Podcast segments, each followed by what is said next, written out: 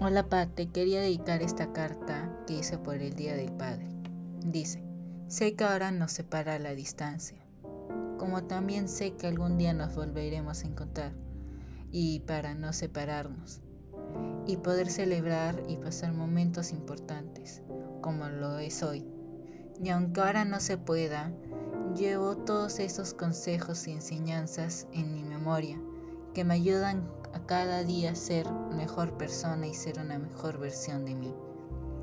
Y si bien sé que no podemos estar a tu lado, ayudándote, dándote fuerzas, haciéndote reír, como también enojar, me alegro de poder decirte un año más, feliz Día del Padre.